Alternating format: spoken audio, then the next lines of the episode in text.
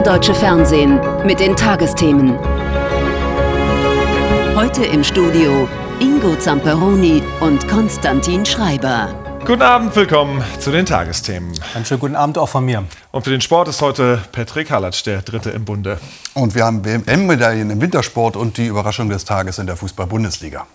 Und einige Überraschungen gab es heute auch bei der Münchner Sicherheitskonferenz. Die ging in den zweiten Tag wieder hochprominent besetzt, unter anderem mit der amerikanischen Vizepräsidentin.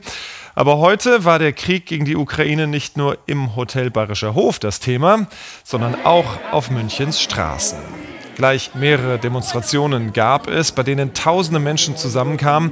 Die einen aus Solidarität mit der Ukraine, die anderen aus Protest gegen die Sicherheitskonferenz und für Abrüstung und den Stopp von Waffenlieferungen an die Ukraine. Es blieb friedlich. Das blieb es auf der Konferenz zwar auch, aber der Ton wurde rauer, vor allem zwischen den USA und China, das seinen obersten Außenpolitiker geschickt hatte, berichtet Eckhard Querner.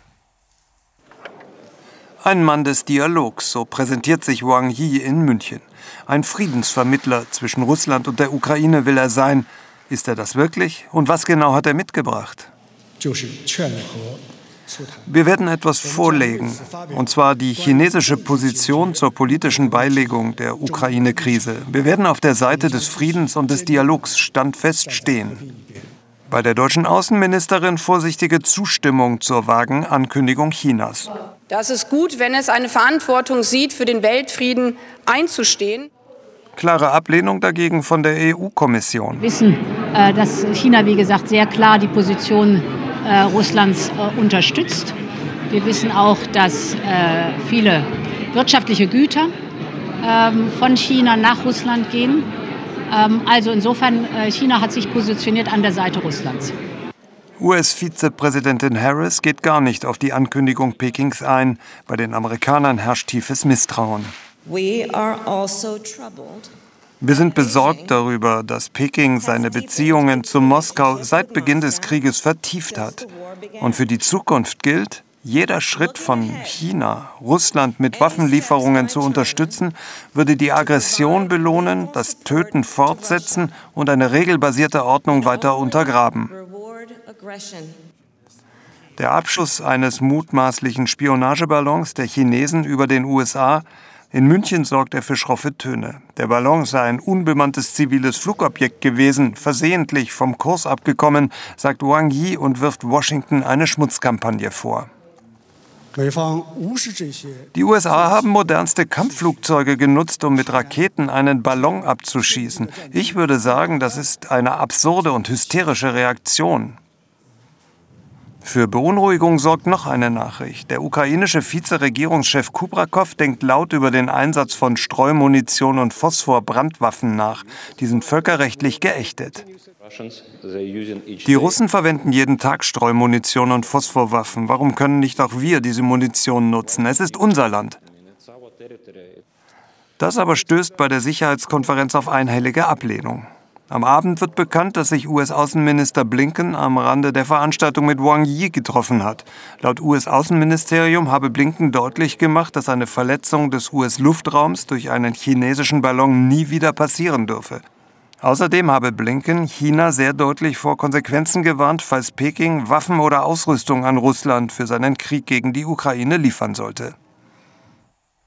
Und über die heutigen Entwicklungen in München habe ich vor der Sendung mit Wolfgang Ischinger gesprochen, der bis im vergangenen Jahr als Leiter die Fäden bei der Sicherheitskonferenz in der Hand gehalten hatte. Guten Abend, Herr Ischinger. Guten Abend nach Hamburg. China stellt eine Friedensinitiative in Aussicht, aber das bleibt alles noch ziemlich vage. Was kann man sich davon versprechen? Also es ist ja immerhin ein Schritt, ein durchaus bemerkenswerter Schritt, dass China sich die Plattform der Münchner Sicherheitskonferenz ausgesucht hat, um diese, dieses Papier, diesen Plan, ich weiß ja gar nicht, ob es ein Plan sein wird, anzukündigen.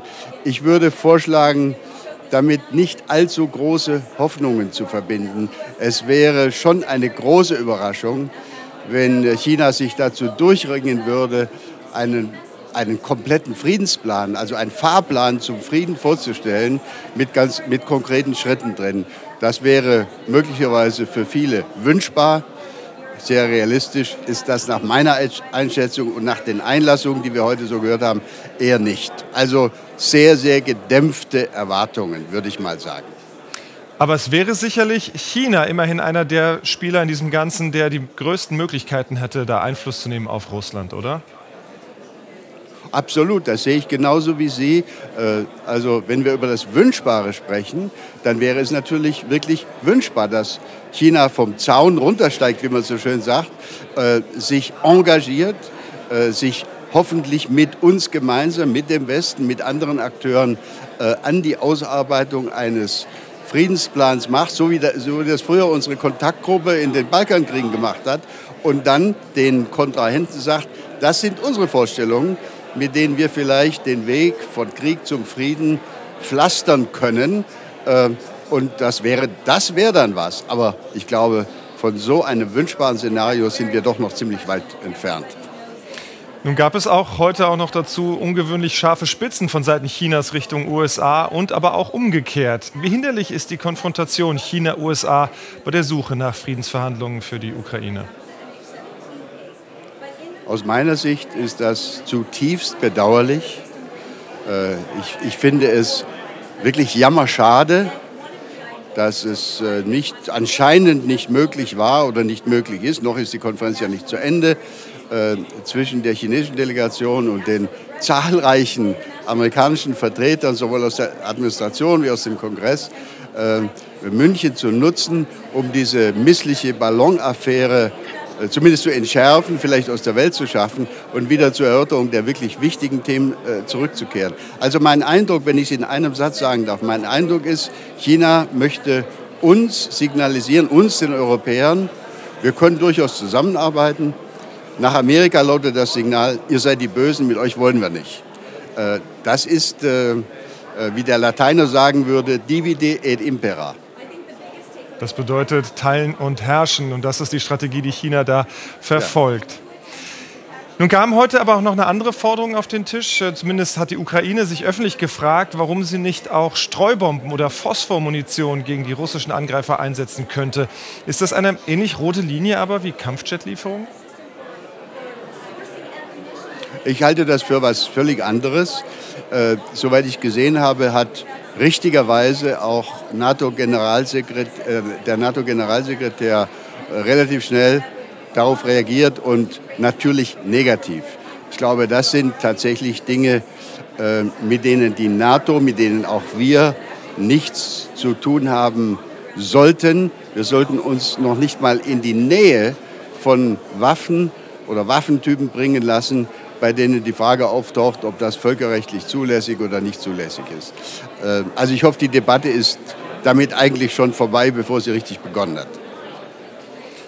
Herr Ischinger, ich danke Ihnen für das Gespräch. Vielen Dank, Herr Zamperoni. Guten Abend. Und zur diesjährigen Münchner Sicherheitskonferenz hat unser ARD-Hauptstadtkorrespondent Christian Feld folgende Meinung. Weltpolitik in einem Münchner Hotel, Sicherheitskonferenz in Zeiten des Krieges gegen die Ukraine. Was bleibt? Aus meiner Sicht ein Funken Hoffnung, weitreichende Entschlossenheit und Redebedarf. China kündigt einen Friedensplan an. Bis Details bekannt sind, bleibt es eine Ankündigung. Es ist auch ein Testfall für die viel geforderte Verhandlungslösung.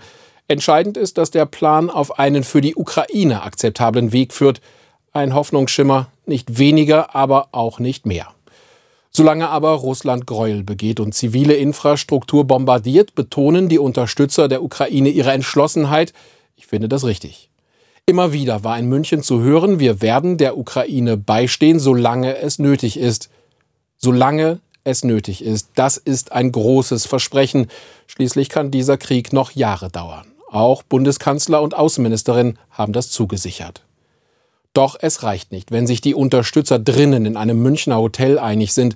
Es gibt draußen Sorgen in der Bevölkerung, jahrelanger Beistand, Welche Folgen hat das auch für uns? Und hier sehe ich den Redebedarf. Die Politik muss ihren Kurs erklären. Immer wieder, transparent, verständlich. Und wir alle sollten Mut zur Diskussion haben mit Argumenten und nicht mit Beleidigungen. Das setzt allerdings voraus, dass man sich wirklich gegenseitig zuhören will. Die Meinung von Christian Feld. Für uns ganz alltäglich, für Sie ein großes Geschenk. Denn was ist schon Alltag, wenn im eigenen Land der Krieg tobt? Er verlangt den Menschen in Kharkiv extrem viel ab. Ihre Stadt war und ist schwer umkämpft, auch wenn ukrainische Truppen Kharkiv im September zurückerobern konnten. Der russische Beschuss hält an. Und so steht dieses Brot für sehr viel mehr. Susanne Peterson hat diejenigen getroffen, die es Tag für Tag backen. Jeden Tag viele hunderte Brote mitten im Krieg. Kostjantin und seine Kollegen backen für Menschen, die in Gebieten leben, die extrem vom Krieg betroffen sind. Dieses Brot ist einzigartig, gerade weil es von Anfang bis Ende geplant ist, um ein Geschenk zu sein.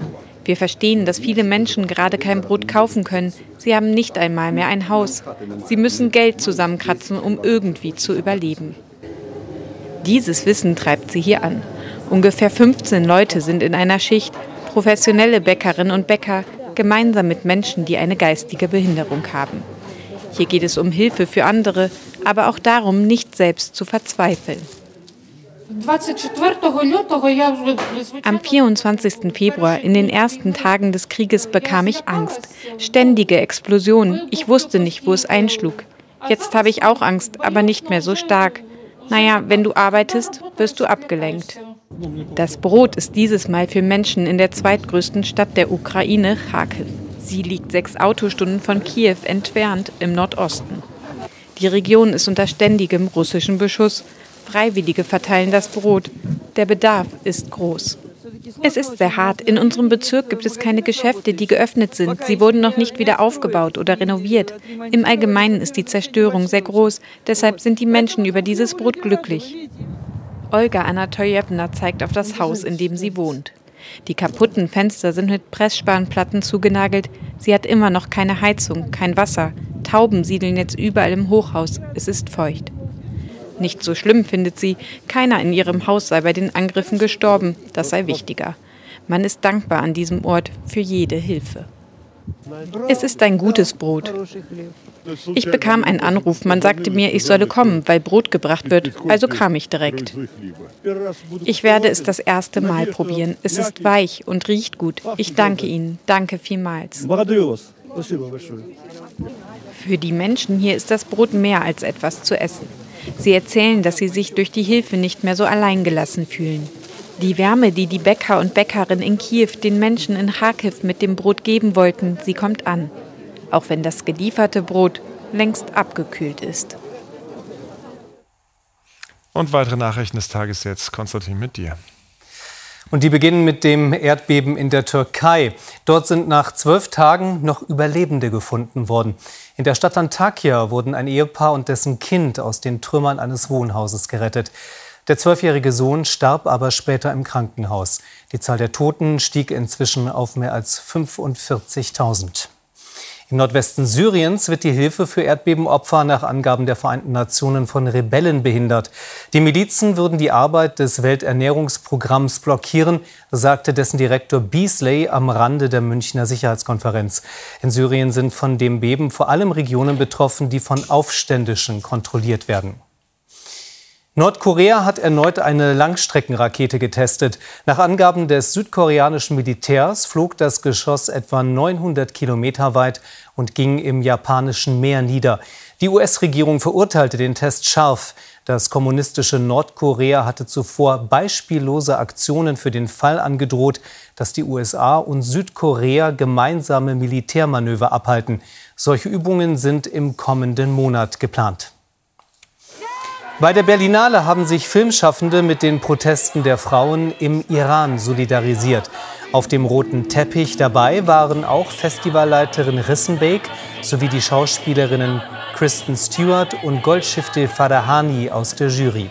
Mehrere Filme im diesjährigen Berlinale-Programm haben den Freiheitskampf im Iran zum Thema. Wir kommen zum Sport. In der Fußball-Bundesliga ist es an der Spitze endlich mal wieder wirklich spannend in dieser Saison. Und das hat auch damit zu tun, dass der FC Bayern München, Patrick, zum ersten Mal in diesem Jahr verloren hat, eine Niederlage kassiert hat. Genau, so sieht's aus, Ingo. Und zwar beim Angstgegner. Und als solchen darf man Borussia Mönchengladbach allmählich wirklich bezeichnen. Denn seit fünf Pflichtspielen haben die Bayern gegen die Fohlen nicht mehr gewonnen. Dabei hatten die Münchner heute ja sogar einen ehemaligen Gladbacher im Kasten. Ihn hier, achteinhalb Jahre, hat Jan Sommer das Trikot der Borussia getragen und wechselte dann im Winter quasi über Nacht zum Rekordmeister als Ersatz für den verletzten Manuel Neuer. Aber nicht einmal der Schweizer Keeper, der den Gladbachern im Hinspiel ja noch einen Punkt gerettet hatte, konnte die Niederlage seines neuen Clubs verhindern. Jan Sommer hatte sich die Rückkehr in den Borussia Park anders vorgestellt. Er kassierte drei Tore gegen den Ex-Club. Kein Kommentar dazu von ihm, aber von Trainer Nagelsmann. Wir hatten einen schönen Empfang gehabt, das ist äh, wertvoll, aber ich glaube, er hätte auch gerne das Spiel gewonnen. Die spielentscheidende Szene schon nach acht Minuten. Upamecano sah wegen einer Notbremse die rote Karte. Das ist kein Zupfer, du siehst an der Schulter, es passiert einfach gar nichts. Er läuft einfach weiter und stolpert halt, weil er keinen Körper kriegt. Also sprich kein Widerstand und deswegen ist äh, in meinen Augen klare Fehlentscheidung. Kurz danach erzielte Lars Stindl nach Vorarbeit von Jonas Hofmann die Führung für Gladbach. Doch Bayern blieb unbeeindruckt und offensiv. Davis passte scharf in die Mitte. Choupo-Moting traf zum 1 zu 1. Die Stimmung der Bayern-Bosse wurde nicht besser, im Gegenteil. Nach dem Seitenwechsel brachte Hofmann die Borussia diesmal selbst erneut in Führung. Und auch am dritten Tor war er beteiligt. Das 3 zu 1 durch Tyram bereitete Hofmann perfekt vor. Drei Tore gegen den Ex-Gladbacher Jan Sommer. er hat vorher gesagt, wehe, einer von uns schießt ein Tor gegen ihn, aber äh, da haben wir natürlich gesagt, das können wir nicht versprechen. Bayern kam durch Mathis Tell in der Nachspielzeit nur noch zum Anschlusstreffer. Zu wenig. Am Ende stand die zweite Saisonniederlage des Rekordmeisters. Gladbach dagegen feierte, wie so oft in den letzten Jahren, wieder mal ein Erfolgserlebnis gegen den Lieblingsgegner. Die Bayern haben also gepatzt. Das freut natürlich die Konkurrenz und zu der gehört auch RB Leipzig. Die Sachsen hatten ja eine Riesenserie hingelegt. Fünf Monate lang waren sie in der Bundesliga ungeschlagen bis zum vergangenen Wochenende. Da gab es die Heimpleite gegen Union Berlin. Heute in Wolfsburg hat Leipzig gezeigt, dass die wohl nur ein Ausrutscher war. Und beim klaren Auswärtssieg hatte das Team von Marco Rose sogar gleich doppelt Grund zur Freude. Leipzig bejubelt zwei Comebacks. Das von Superstar Christopher Nkunku und die Rückkehr in die Erfolgsspur. Wir haben zu Null gespielt, wir haben äh, viel investiert. Äh, das war heute eine gute, sehr gute Auswärtsleistung. Eingeleitet wird der Sieg in der 14. Minute, als Emil Forsberg Leipzig in Führung bringt. Die Sachsen auch in der Folge überlegen, nur die Chancenverwertung nicht gut genug. Auch der eingewechselte Fußballer des Jahres 2022, Nkunku, scheitert. Nach dreimonatiger Verletzungspause bereitet er dann in der 85. Minute das 0 zu 2 durch Konrad Leimer vor. Wolfsburg spielt fehlerhaft. Die Leipziger drehen gegen Ende auf. Nur zu 3 durch Dominik Soboslai in der Nachspielzeit. Ein souveräner Sieg. Wir haben eine gewisse Ruhe gehabt am Ende in den Situationen und zwei, noch zwei schöne Tore gemacht. Und es fühlt sich gut an. Es war wichtig für uns auch nach dem Spiel gegen Union Berlin wieder auf der Gewinnerspur zu kommen. Und auswärts sind sie ohnehin seit sechs Spielen ungeschlagen. Leipzig ist mittendrin im Kampf um die Champions League-Plätze. Und das sind die weiteren Ergebnisse. Bochum unterliegt Freiburg 0 zu 2, Stuttgart schlägt Köln 3 zu 0 und feiert den ersten Bundesligasieg unter Trainer Labadia. Im Abendspiel gewann Frankfurt gegen Bremen 2 zu 0. Gestern besiegte Augsburg Hoffenheim mit 1 zu 0. Morgen empfängt dann Union Berlin den FC Schalke. Dortmund spielt gegen Hertha und Leverkusen hat Mainz zu Gast. Die Tabelle. München bleibt an der Spitze, Union kann aber morgen vorbeiziehen. Dortmund dritter vor Freiburg und Leipzig. Stuttgart klettert auf Rang 14. Bochum rutscht auf den Relegationsplatz, auf den Abstiegsplätzen Hertha und Schalke. So, und jetzt haben wir noch was Erfreuliches. Vom Wintersport in Oberhof haben heute mehr als 20.000 Biathlon-Fans die nächste Medaillenparty gefeiert. Die deutsche Frauenstaffel um Schlussläuferin Denise Hermann-Wick gewann hinter Italien die Silbermedaille. Und reichlich Grund zum Jubeln hatte eine deutsche Athletin auch bei den alpinen Weltmeisterschaften in Frankreich. Gewinnt die Bronzemedaille beim WM-Slalom in Meribel. Sie fährt damit ihren bisher größten sportlichen Erfolg ein. Oh Mann. Ich glaub's noch nicht. Das Finale verläuft enorm spannend. Lena Dürr liegt nach dem ersten Durchgang auf Position 4 und fährt im zweiten stabil, schnell, aber nicht zu schnell. Zunächst übernimmt sie die Führung. Danach wird Dürr von der völlig losgelöst rasenden Laurence Saint-Germain von der Spitzenposition verdrängt. Weil eine Konkurrentin später ausfällt und Michaela Schifrin auf Platz 2 fährt, wird Lena Dürr am Ende Dritte. Eine Medaille war das Ziel und ähm, ja, ich bin froh, dass ich jetzt so glücklich hier stehen kann. Laurence Saint-Germain heißt die Überraschungsweltmeisterin aus Kanada. Und welche Überraschung das Wetter für uns parat hat, das weiß Claudia. Wie sind die Aussichten? Ja, Ingo, da wird es die Woche wirklich eine Überraschung geben, denn wenn wir mal auf Satellitenbild schauen, dann sehen Sie viele dichte Wolken über weiten Teilen Mitteleuropas. Da kommt auch immer wieder Wolkennachschub vom Atlantik. Aber wenn Sie hier nach Südwesten gucken, westliches Mittelmeer, hier die Pyrenäen, hier Spanien, dann sehen Sie eine wolkenfreie Zone. Dieses Hoch wird sich bis zu uns ausbreiten und Sie sehen hier, das ist so bräunlich, gräulich. Das ist Sahara-Staub, der dann wahrscheinlich auch ab Mitte der Woche zu uns kommt. Jetzt in der Nacht noch Regen, der sich weiter nach Osten verlagert, zum Teil noch mal etwas kräftiger sein kann. Morgen dann erst einmal Wetterberuhigung, bevor neuer Regen hereinkommt. Im Südosten Bayerns ist es auch noch mal stürmisch und dieser Regen, der zieht dann rasch weiter nach Süden. Die Temperaturen gehen in der Nacht zurück auf Werte von meist 10 bis 2 Grad. 1 Grad in Schleswig-Holstein, da liegt eine Luftmassengrenze. Im Laufe des Nachmittags 5 bis 14 Grad im Süden am wärmsten. Montag vor allem norddeutsches Tiefland noch mit Sturmböen. Dort regnet es auch häufiger, sonst scheint die Sonne bei bis zu 16 16 Grad, Dienstag trocken mit viel Sonnenschein und 17 Grad. Vielen Dank für diese ja dann fast schon frühlingshaften Aussichten, Claudia. Und soweit die Tagesthemen für heute. Hier im ersten folgt nun das Wort zum Sonntag. Darin spricht Pfarrer Alexander Höhner über Trost und wie man ihn am besten spendet. Die nächste Tagesschau, die sehen Sie dann hier um 1.20 Uhr. Und Tagesthemen, die gibt es dann morgen Abend wieder. Wir sagen bis dahin Tschüss. Tschüss. Tschüss. Und bleiben Sie zuversichtlich. So, jetzt möchte ich. So,